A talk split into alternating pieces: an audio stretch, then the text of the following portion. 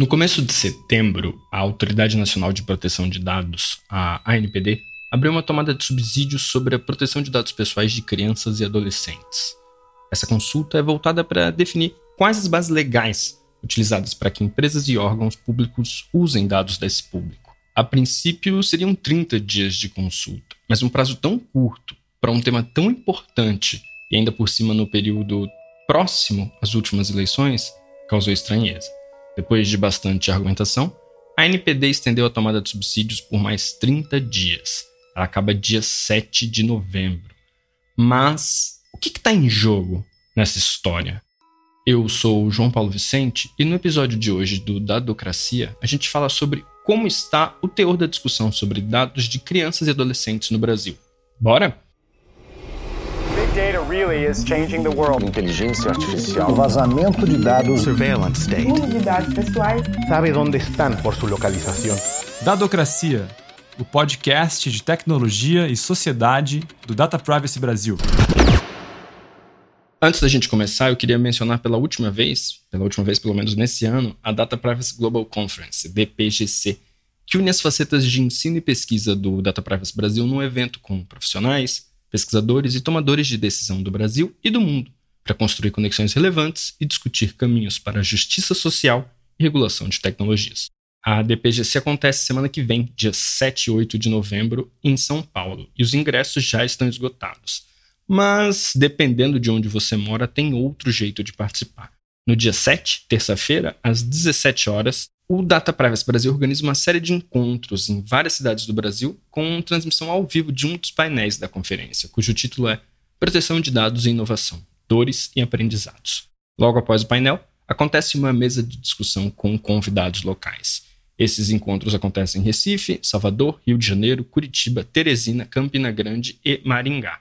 Para saber a programação completa e como participar, é só dar uma olhada no Instagram do Data Privacy Brasil.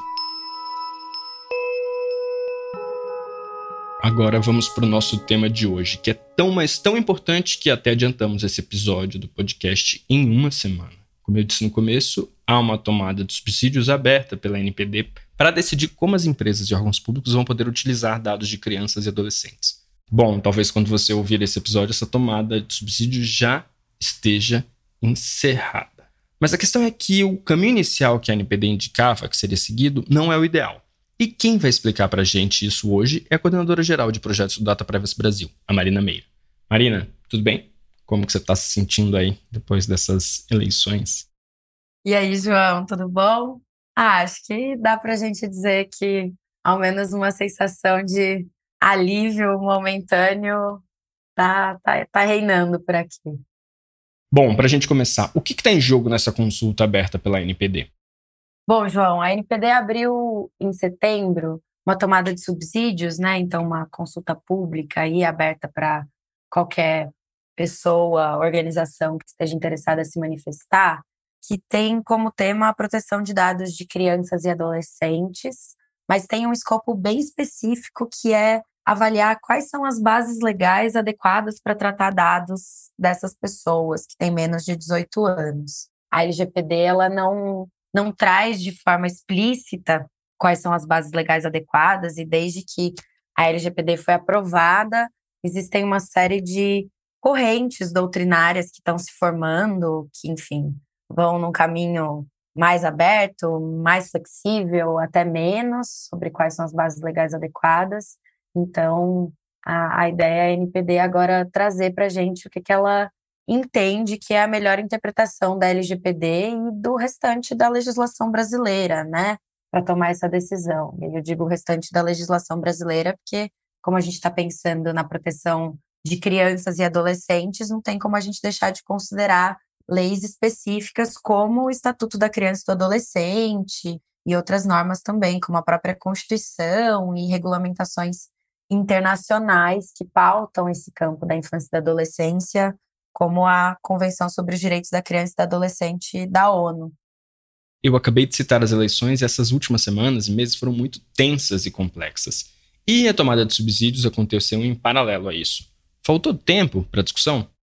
Talvez sim. Na verdade, quando a consulta pública foi aberta, a NPD deu um prazo de 30 dias para a manifestação dos interessados, que se encerraria em outubro, e teve toda uma movimentação, especialmente de organizações da sociedade civil, justamente para dilatar esse prazo nesse cenário de tensão política, mas também com outras consultas públicas abertas na NPD de forma concomitante, acabou dificultando mesmo aí para que as organizações pudessem fazer um trabalho aprofundado e apresentar contribuições que fossem substanciais, né, para efetivamente apoiar o, o trabalho da NPD. Então teve toda uma articulação muito capitaneada aí pela Coalizão Direitos na Rede, outras organizações como mesmo nós, né, do Data Privacy Brasil, o Instituto Alana, que também é uma organização muito importante na pauta da infância, eh, se mobilizaram, enviaram ofícios, cartas abertas para a NPD,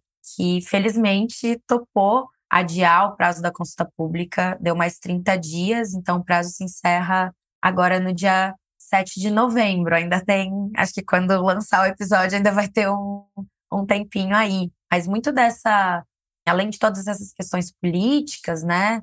Muita dessa mobilização também foi pautada na, nas, nas delicadezas que regulamentar qualquer assunto que, que incida diretamente sobre direitos de crianças e adolescentes envolve. Então, crianças e adolescentes, a proteção dos direitos dessas pessoas pela lógica da Constituição Federal, que também é a lógica internacional da ONU, o direito dessas pessoas tem que ser priorizado e garantido com prioridade absoluta.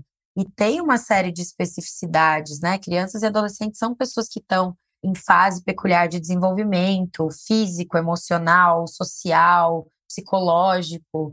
Então, se regulamentar questões que vão envolver aí a proteção de dados de adultos já é super delicado, quando a gente pensa em crianças e adolescentes, é mais delicado ainda, né? Essas são as primeiras gerações de crianças e adolescentes que crescem também num contexto de datificação, de uso tão amplo de tecnologias que envolvem uma coleta massiva de dados, uma manipulação de dados. A gente ainda não sabe quais são os efeitos atuais e muito menos os efeitos futuros que, que esse contexto vai trazer para essas pessoas. Então, qualquer regulamentação que envolva aí crianças e adolescentes precisa ser pensada com bastante cuidado e envolver consultas a especialistas para além do nosso campo da proteção de dados, né? Então, pensar em especialistas que estão olhando para o desenvolvimento infantil, para a área, enfim, da pediatria, da psicologia infantil, da educação, acho que é, é essencial, né? Tem, tem meandros específicos essa regulamentação.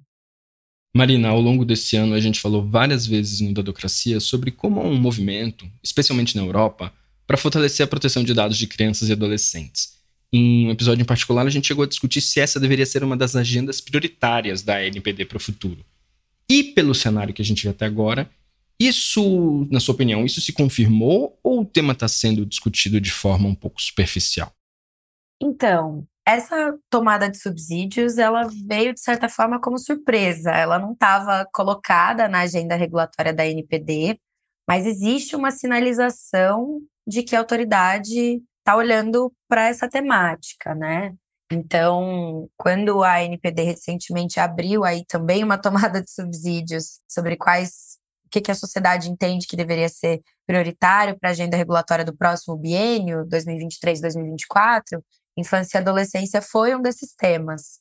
A gente ainda, essa agenda né, ainda não foi liberada, então a gente não sabe se, se crianças e adolescentes vão entrar, mas a lógica do ordenamento jurídico brasileiro que a gente fala, né, ela é de priorizar políticas públicas e regulamentações que pensem em infância. Então, o Estatuto da Criança e do Adolescente, ele traz, por exemplo, no, no artigo 4 que justamente crianças e adolescentes merecem uma preferência na formulação e execução de políticas sociais públicas. Então, em alguma medida, esse movimento da NPD ele está respaldado na legislação brasileira e, como você disse, né, muito em consonância com o um movimento que a gente tem visto acontecer, especialmente na Europa e agora um pouco nos Estados Unidos. Então, em países do norte global, onde sim, a gente sabe que a grande maioria das discussões em geral sobre privacidade e proteção de dados já estão mais avançadas, mas Aí, sobretudo desde 2020, tem um movimento regulatório importante de autoridades de proteção de dado, dados europeias em pensar especificamente regras de design de produtos e serviços que são utilizados por crianças e adolescentes, regras bastante protetivas. Então, a gente, né, acho que dá para destacar aí o movimento do ICO, que é, é a Autoridade de Proteção de Dados do Reino Unido, que tem o Age Appropriate Design Code, e também um movimento super recente, assim, dos últimos meses mesmo, da Califórnia, que aprovou uma lei, também chama justamente California Age Appropriate Design Code, bem nessa linha, então, de protetiva às crianças. E acho que vale falar aqui, né? Um movimento muito mais amplo do que o movimento da NPD nessa tomada de subsídios. Então, já fica aqui como principal ponto de análise, né?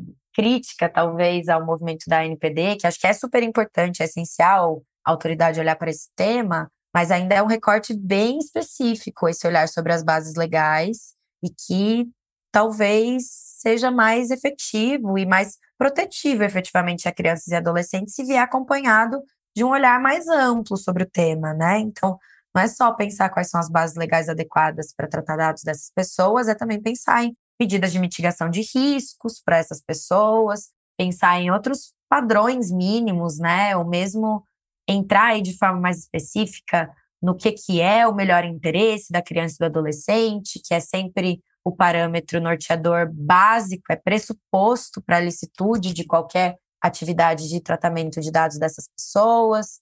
Que são alguns movimentos que essas autoridades europeias e esse Código da Califórnia, né, por exemplo, elas tomam, elas seguem essa direção e sobre a qual a NPD ainda não se debruçou, né? Essa tomada de subsídios ela ainda é um pouco restrita em termos de objeto. Tá legal. Você falou em bases legais para tratamento de dados de crianças e adolescentes, ou seja, qual seria a justificativa legal para uma empresa ou órgão público usar essas informações? O que a NPD está considerando até agora? Quais as possibilidades? Quais as possibilidades em jogo? Quando a NPD abriu essa tomada de subsídios, ela junto lançou um estudo preliminar no qual ela coloca, ela indica que existiriam três principais correntes aí doutrinárias que foram se formando de entendimentos, né, sobre quais seriam as bases legais adequadas. O primeiro é um entendimento bem mais restrito e que, assim, na verdade, hoje ele encontra pouco respaldo teórico mesmo, talvez seja um movimento tivesse mais respaldo doutrinário logo no momento de aprovação da LGPD, em um contexto em que ela ainda não estava é, não estava sendo pensada a prática de forma tão, tão direta, que é um entendimento que diz que só o consentimento parental, então o consentimento da mãe, do pai ou do responsável legal da criança, seria adequado para tratar dados de crianças e adolescentes. A própria NPD coloca que esse, essa interpretação ela é muito difícil de, de ser aplicável na prática e também não se sustenta muito porque acaba excluindo hipóteses que estão na lei, ainda que não contidas diretamente no artigo 14 da LGPD, que é o artigo que fala especificamente sobre proteção de dados de crianças e adolescentes. Então, por exemplo, a, a base legal de, de políticas públicas, ou mesmo o respaldo para tratamento de dados a partir de hipótese legal regulatória. Né? Então, enfim, na prática, a própria autoridade já coloca nesse estudo preliminar que essa corrente não se sustenta e, e acho que existe quase um consenso doutrinário nesse caminho. A segunda hipótese que a NPD traz no seu estudo preliminar, e, e aí já adiantando aqui um pouco, é a hipótese que a gente está defendendo no Data Privacy Brasil, a gente entende que é a mais alinhada com a proteção da infância e da adolescência, é uma hipótese que propõe uma equiparação entre os dados de crianças e adolescentes e os dados sensíveis, que estão na LGPD, que estão lá definidos no artigo 5 inciso 2 da LGPD, né, que são aqueles dados que trazem um, uma condição discriminatória mais facilitada para o titular. E, né, é, é uma hipótese que propõe uma equiparação e não necessariamente propõe incluir os dados de crianças e adolescentes no rol do, de dados sensíveis. Tem uma diferença sutil aí. E, consequentemente, com essa equiparação, as hipóteses legais para tratar dados de crianças e adolescentes seriam aquelas que estão no artigo 11 da LGPD, que são um pouco mais restritas né, do que as bases legais para tratar dados pessoais de uma forma geral, né, dados pessoais que não têm a especificidade de serem dados sensíveis. O legítimo interesse, por exemplo, está excluído desse rol de bases legais do artigo 11. Então, acho que depois a gente pode falar um pouquinho mais sobre isso, né? Mas nessa, nesse caminho intermediário, digamos, o legítimo interesse sai. E a terceira hipótese do estudo preliminar, terceira corrente, né, digamos assim, que é a hipótese com a qual a NPD concorda no seu estudo preliminar. Então, ela ainda não, não firma essa hipótese como entendimento, mas ela dá sinais de que, até esse momento, sem as contribuições da sociedade de um modo geral, ela entende que essa seria mais compatível com a LGPD. É uma hipótese que diz que todas as bases legais da Lei Geral de Proteção de Dados seriam adequadas para tratar dados de crianças e adolescentes. As bases legais do artigo 7 e as bases legais do artigo 11 também, né, no caso de dados sensíveis de crianças e adolescentes.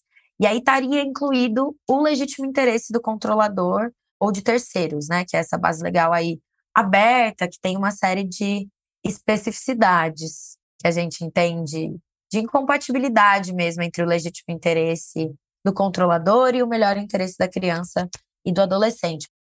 Bom, e por que o legítimo interesse não é uma boa alternativa? São termos parecidos, né? Legítimo interesse e melhor interesse. Como eles são conflitantes? O artigo 14 da LGPD, ele é muito claro, né? Ele traz já no caput, assim, que o tratamento de dados de crianças e adolescentes necessariamente precisa acontecer no melhor interesse dessas pessoas. O melhor interesse, aí ele parece um conceito aberto, né? A, a, a, LGPD não diz diretamente o que, que seria o melhor interesse da criança e do adolescente, mas a gente tem um amplo respaldo de documentos legais internacionais da ONU, especialmente, né, do Comitê dos Direitos da Criança da ONU, que explicam para a gente o que, que é esse melhor interesse. Existe mais especificamente um documento que é o Comentário Geral 14. Basicamente, enfim, existe a Convenção sobre os Direitos da Criança, que é um tratado internacional de 1989, inclusive é o tratado internacional mais ratificado do mundo inteiro, ratificado pelo Brasil, inclusive. E ele, é, né, ele já traz esse conceito de melhor interesse para a gente. Ele fala que qualquer ação que incida sobre crianças e adolescentes precisa tomar como prioridade o melhor interesse dessas pessoas. E aí, de tempos em tempos, a, o Comitê sobre os Direitos da Criança da ONU, ele emite esses comentários gerais, que são basicamente documentos que vão interpretar sessões ou assuntos específicos dessa convenção. Em 2013, o Comitê sobre os Direitos da Criança da ONU emitiu esse comentário geral 14, que é um comentário geral que explica para gente o que, que é o melhor interesse. E ele diz que o melhor interesse é um conceito que opera em três instâncias, né, em três camadas. A primeira camada é uma camada que coloca o melhor interesse como um direito fundamental de crianças e adolescentes. Seria basicamente o quê? Sempre, em qualquer situação, as crianças e adolescentes elas têm o direito de terem os seus melhores interesses tomados como prioridade. Então, sempre que você tiver uma situação de potencial conflito entre um interesse sei lá, comercial, por exemplo, né? Pensando aqui na nossa lógica de proteção de dados, o interesse de um controlador, que pode ser privado ou pode ser público, né? Pode ser o Estado também. E, o, e, e que existe uma oposição com o que seriam os melhores interesses da, de uma criança ou de um adolescente, necessariamente precisa prevalecer o interesse da criança e do adolescente. E aí, enfim, tem também outras duas camadas desse conceito do melhor interesse, a segunda é a que coloca ele como princípio jurídico interpretativo, ou seja, quando você tem uma disposição, um dispositivo legal de lei ou de contrato que permita mais de uma interpretação possível, precisa prevalecer aquela que melhor beneficia os interesses de crianças e adolescentes. Então já fica aqui também um pequeno indicativo de que a gente entende que a NPD nesse vácuo da, da LGPD, né, sobre quais são as bases legais adequadas para tratar dados de crianças e adolescentes, precisa emitir uma interpretação que tenha no centro aí os interesses dessas pessoas com menos de 18 anos. E a terceira camada desse interesse é a camada que vai colocar que o melhor interesse como, como regra de procedimento. Seria o quê?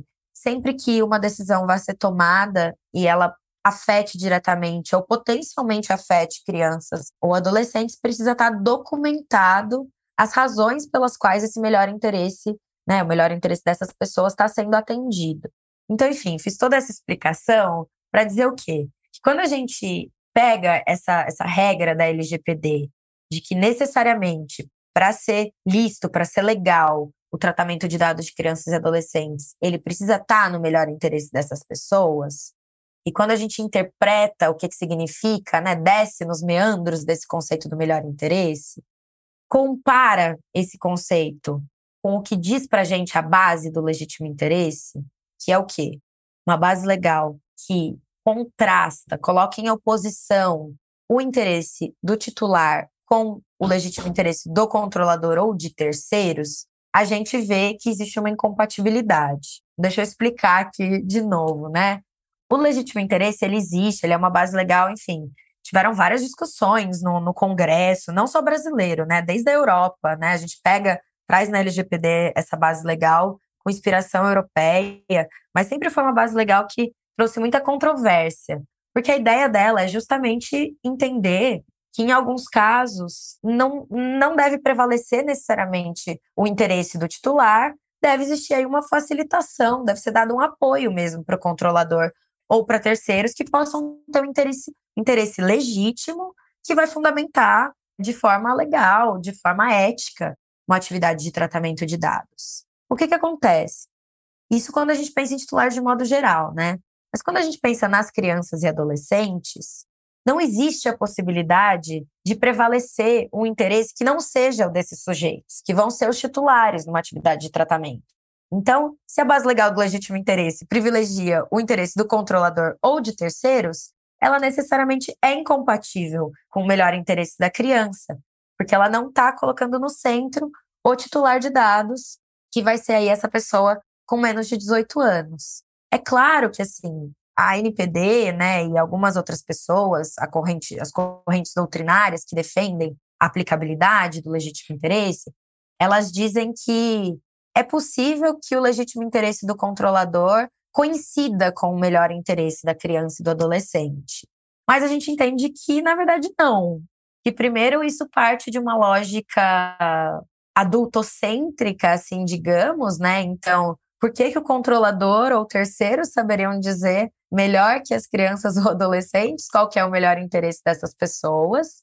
E segundo, a gente entende que, na verdade, isso não se justifica, assim, que, que essa visão, ela, ela não está descendo efetivamente, fazendo uma interpretação conceitual e teórica do melhor interesse da criança e da própria motivo pelo qual existe essa base legal do legítimo interesse do controlador.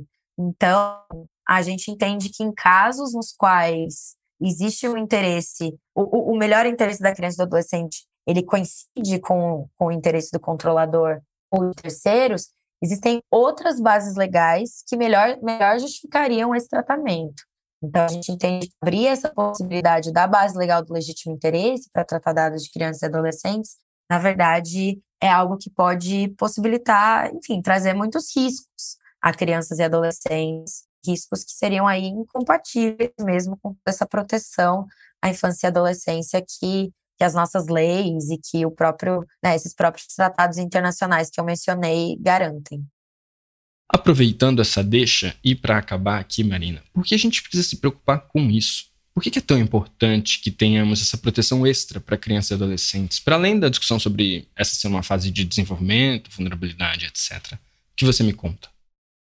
Bom, João, acho que, né, além dessas questões de, de, da fase de crianças e adolescentes serem pessoas que estão em fase de desenvolvimento e de todo esse regramento mesmo, né, que está posto na Constituição, está posto em tratados internacionais, está posto no ECA, então a gente não, não tem a opção de não seguir, de não priorizar essa proteção da infância e adolescência, e, enfim, como eu já, já mencionei antes também, a gente vê cada vez mais um movimento internacional de que contesta o uso de bases legais como a do legítimo interesse é, para tratar dados de crianças e adolescentes. E aí, enfim, eu tô, a gente está focando muito aqui no legítimo interesse, porque acho que talvez essa seja a principal controvérsia e talvez é, pelo fato dessa ser uma base legal muito aberta, ela seja a que traga mais preocupações, né, para enfim, para a gente do Data Privacy Brasil e para outras organizações da sociedade civil também que estão pensando em defesa da infância. Existem casos já julgados, inclusive na Europa, que mostram como o uso, a, você possibilitar o uso da base legal do legítimo interesse para tratar dados de crianças e adolescentes pode facilitar abusos, pode facilitar mesmo a colocação dessas pessoas em riscos. Então, tem um caso aqui que eu vou trazer, que é o caso, um caso recente que aconteceu na Europa, foi julgado pelo European Data Protection Board, né, o EDPB, em julho de 2022. Foi um caso contra a Meta, que basicamente, enfim, o Instagram, né, aí que é uma das plataformas da, da empresa, estava disponibilizando informações de contato, que era ou e-mail ou telefone, dos titulares de contas profissionais da plataforma. Isso incluía contas de, de crianças e adolescentes. Esses códigos eles ficavam disponibilizados, esses códigos não, né, essas informações ficavam disponibilizadas no código HTML da página, né? E você conseguia acessar, inclusive, esse código sem, mesmo sem ter uma, uma conta na plataforma. E aí isso foi questionado, na verdade, por três anos a, a empresa teve essa política, manteve essas informações públicas, mesmo diante de questionamentos de autoridade de proteção de dados. Depois a empresa mudou a sua política e três anos depois dessa mudança de política, né, então seis anos desde que essas informações começaram a ser disponibilizadas, teve esse julgamento por parte da, do European Data Protection Board, que entendeu que realmente essa disponibilização não podia acontecer. E aí, qual que é a questão aqui, né? Qual que é o, o meandro? Uma das bases legais que a, que a empresa utilizou para justificar o tratamento desses dados foi o legítimo interesse.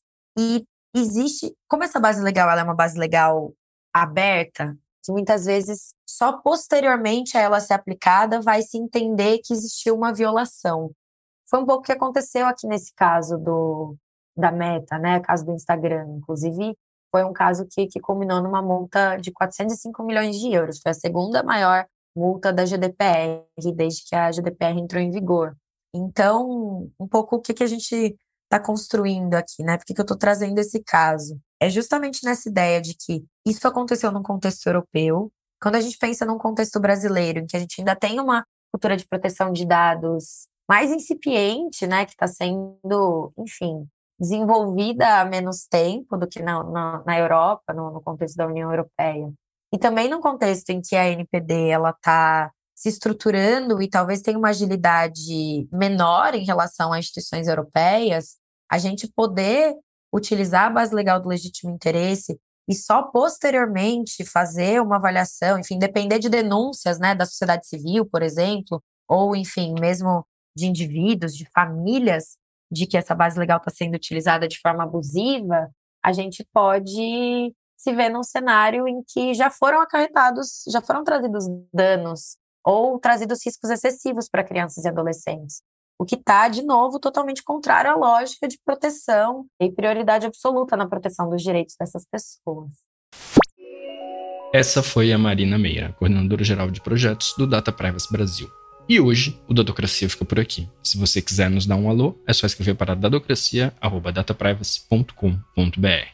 Roteiro e produção desse episódio são meus.